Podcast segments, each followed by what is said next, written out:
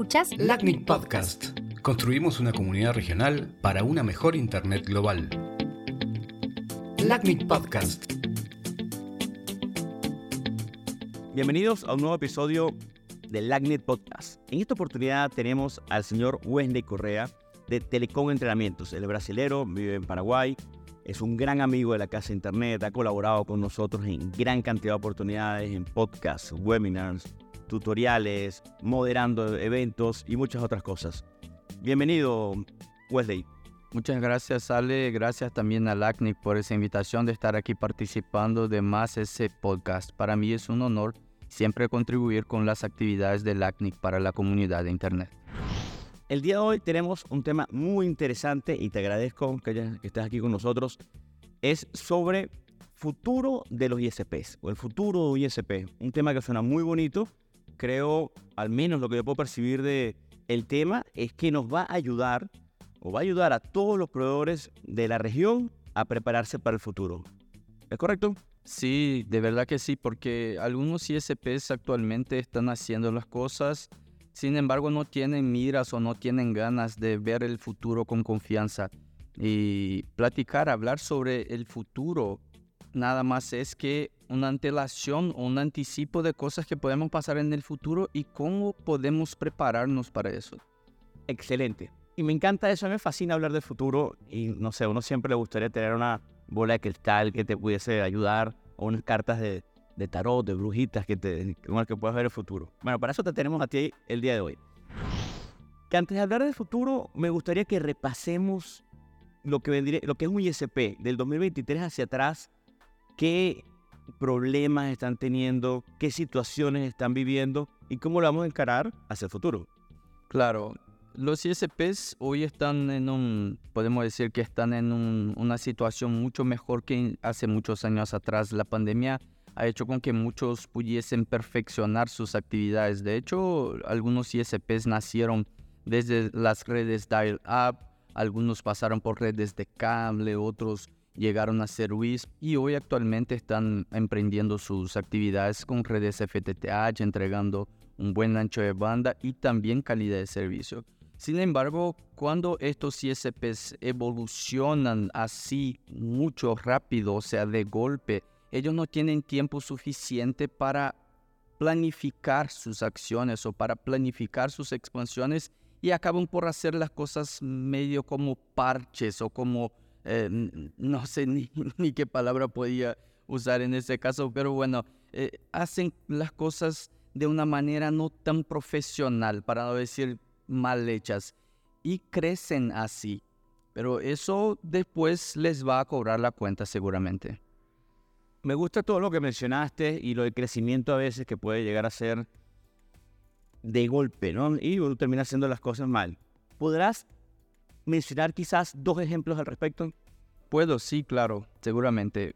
Muchos ISPs ya tienen sus asignaciones de, de IPv4, de IPv6, de LACNIC desde hace mucho tiempo y seguían solicitando mientras habían recursos y haciendo las implementaciones de sus redes, entregando servicios de conectividad por PPPoE o por DHCP con IPv4 pública directamente al usuario.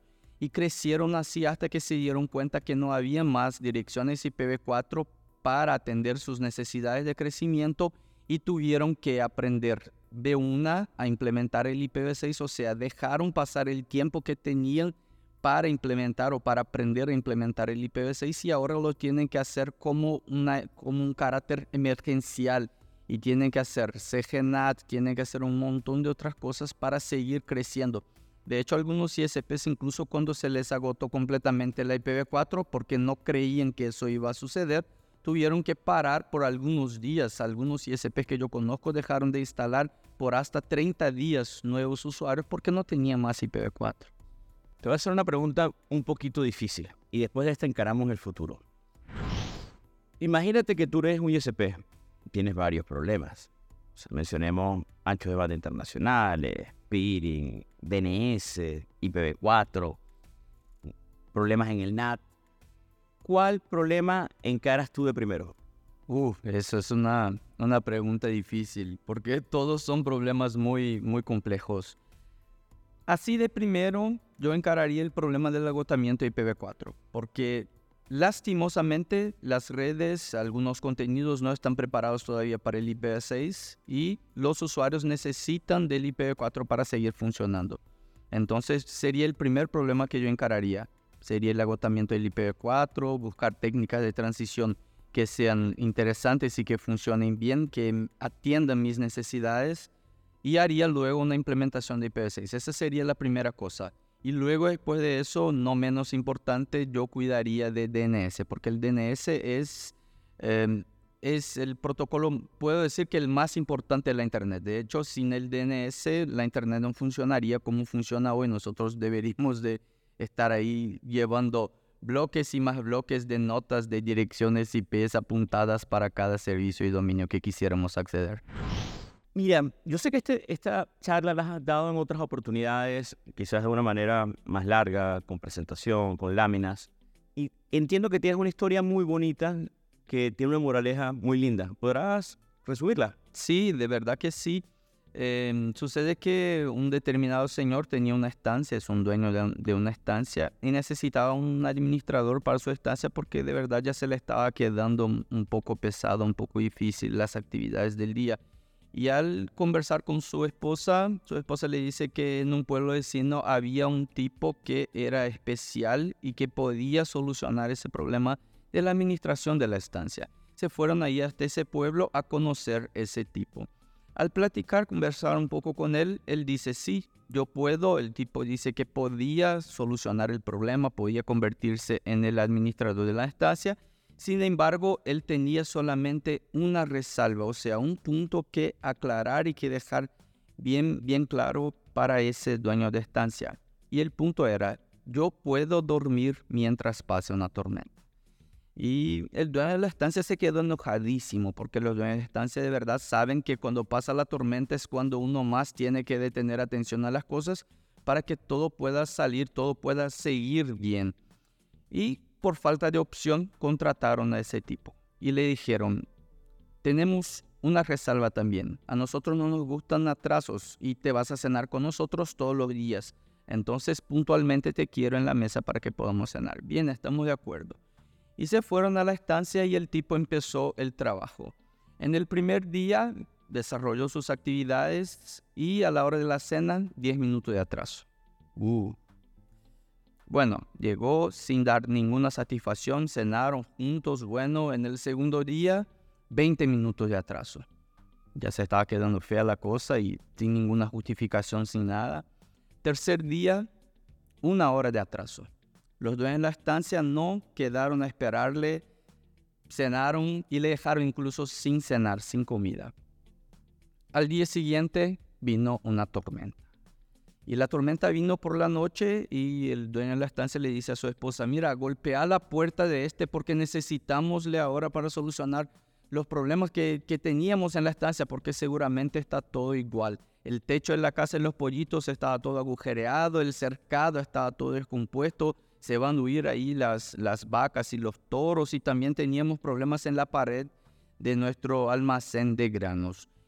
Y se salió el dueño de la estancia a revisar las cosas mientras la, la señora, la, ama de la casa, le golpeaba la puerta del administrador.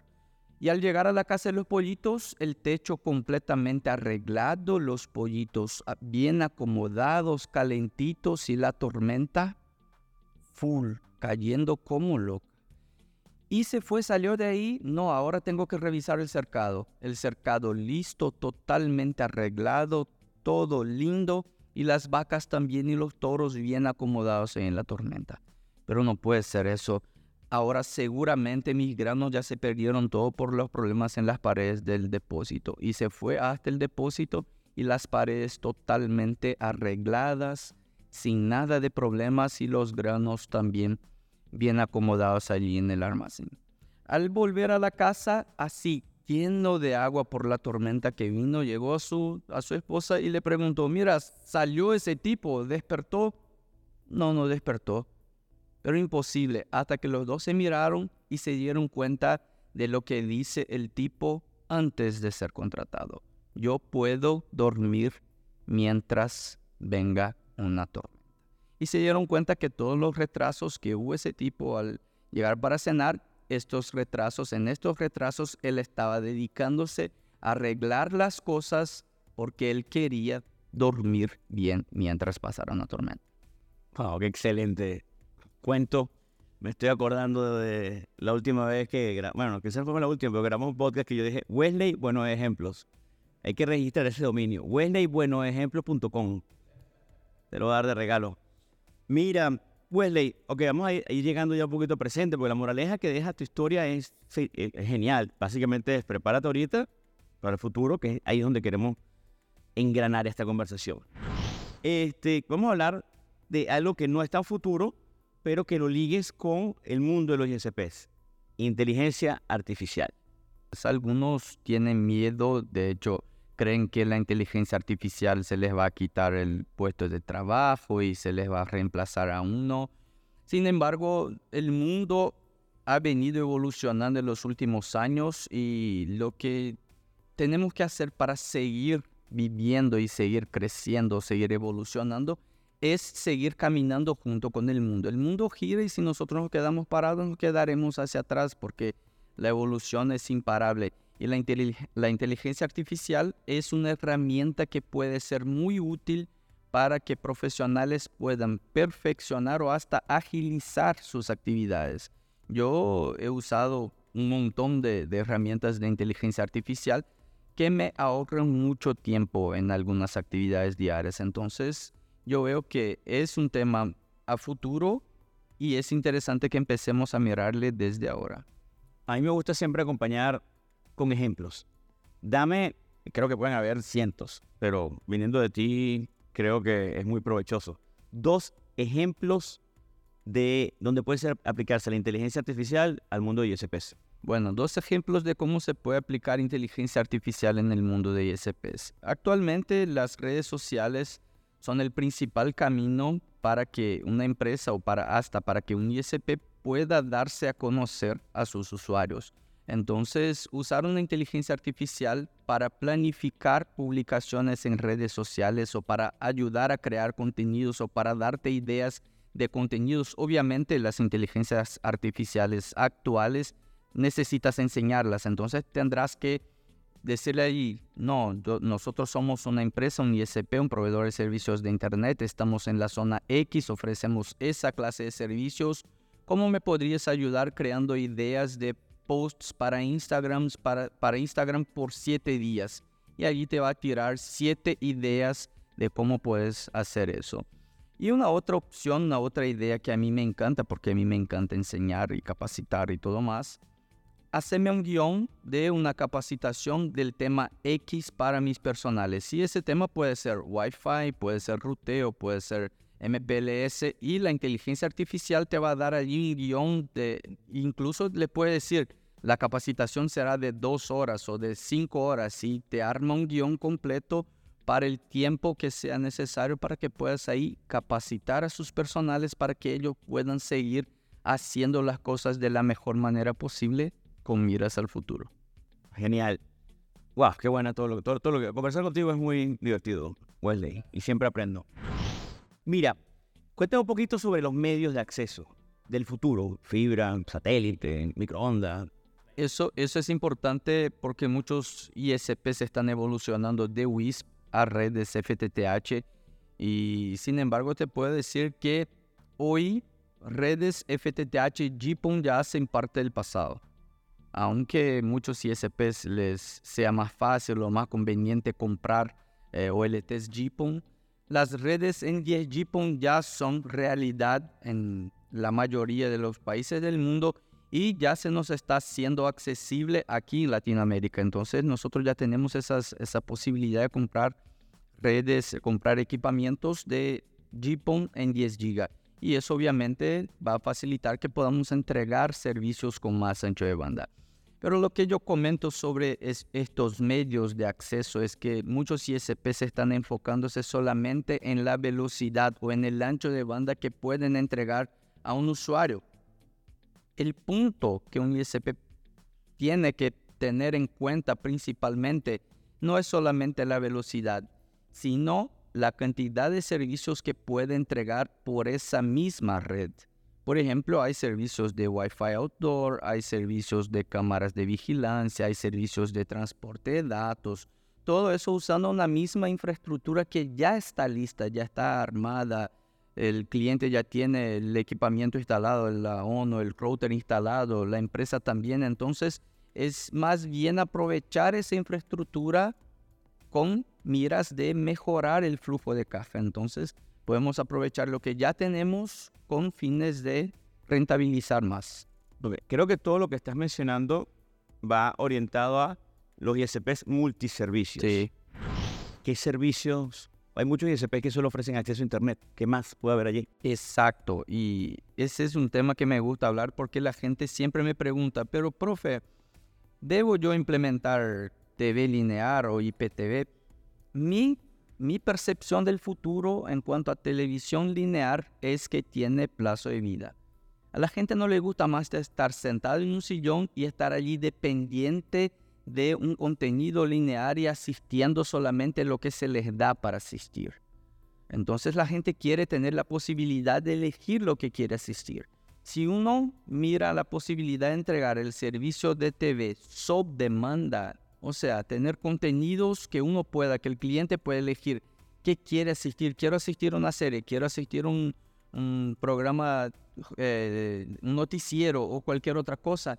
Eso sí, en la parte de la televisión es lo que va a ser el futuro. Sin embargo, estamos mirando hoy ya un gran crecimiento de las plataformas de streaming que tienen en miras eso, que la gente puede elegir lo que quiere asistir. Una otra posibilidad de servicio adicional y ese es un, es un algo curioso, pero funciona en algunos países. Yo tengo eh, algunos clientes y algunos escenarios donde se instalaron cámaras de seguridad en algunos lugares y ese acceso a las cámaras de seguridad se les cobra una suscripción mensual.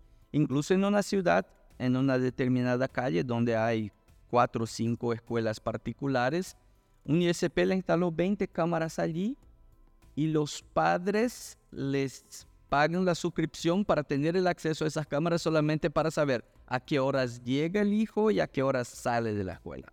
Entonces son posibilidades eh, infinitas. Estoy aquí hablando de dos posibilidades, pero son infinitas. Poner, por ejemplo, usar una red eh, FTTH para ah, crear un punto de acceso expandido de Wi-Fi en un patio de comida. Si en ese portal cautivo vender publicidad, por ejemplo, una heladería que tiene una promoción, le metes allí la publicidad, entonces estarás rentabilizando el acceso del usuario fuera del hogar y también la publicidad. Son, hay muchas posibilidades de multiservicios. Wow, claro. Las posibilidades, una vez más, llegan a ser infinitas y de la creatividad del propio ISP.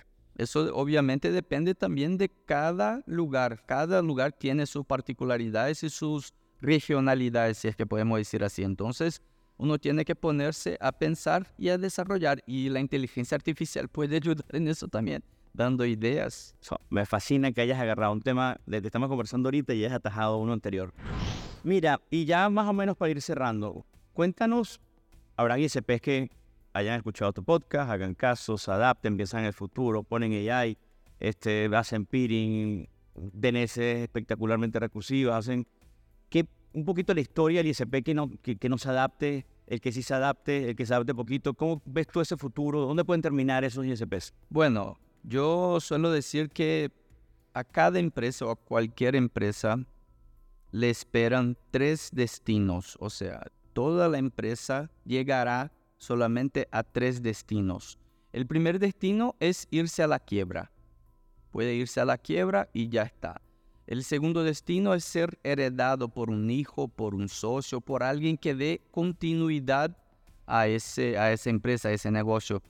Y el tercer destino sería la venta o en el caso un inversionista hacer un aporte interesante para que esa empresa siga creciendo. Entonces los ISPs que no tienen miras al futuro, que no desarrollan sus habilidades y no profesionalizanse a punto de ser interesantes lo suficiente para que un inversionista les aporte plata, les resta los otros dos destinos.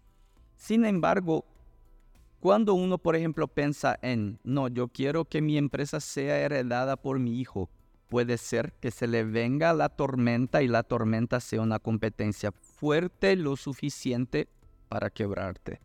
Entonces, es un punto que tenemos que pensar, ¿qué quiero yo? ¿Qué busco yo? ¿Es realmente que mi empresa siga así o que sea algo interesante para que un inversionista la quiera comprar o quiera invertir en mi negocio? Cuando un ISP piensa así, él va a estar siempre en el top de los niveles de capacidades y de calidad profesional. Estar ofreciendo un buen servicio y que de hecho es por eso que le pagan los clientes. Los clientes no le pagan por un servicio promedio, le pagan por un servicio tope, con la máxima calidad posible. Tanto que calidad, estabilidad, y eso no son diferenciales, son obligaciones de un ISP. Entonces, mirar al futuro puede dar la capacidad de que los ISPs puedan ver los errores actuales, corregirles y estar listos para una posibilidad de inversión o un crecimiento exponencial. Agradecemos a los escuchas por haber llegado hasta esta parte. Hemos conversado una vez más con el experto Wesley Correa de Telecom Entrenamientos, experto en el área y amigo de la casa de Internet. Muchas gracias, Wesley. Gracias, LACNIC, nuevamente por la invitación y gracias, Ale, por esa plática tan interesante. ¿Escuchaste? Escuchaste el LACNIC Podcast. Suscríbete a nuestro canal y conoce de primera mano los próximos episodios.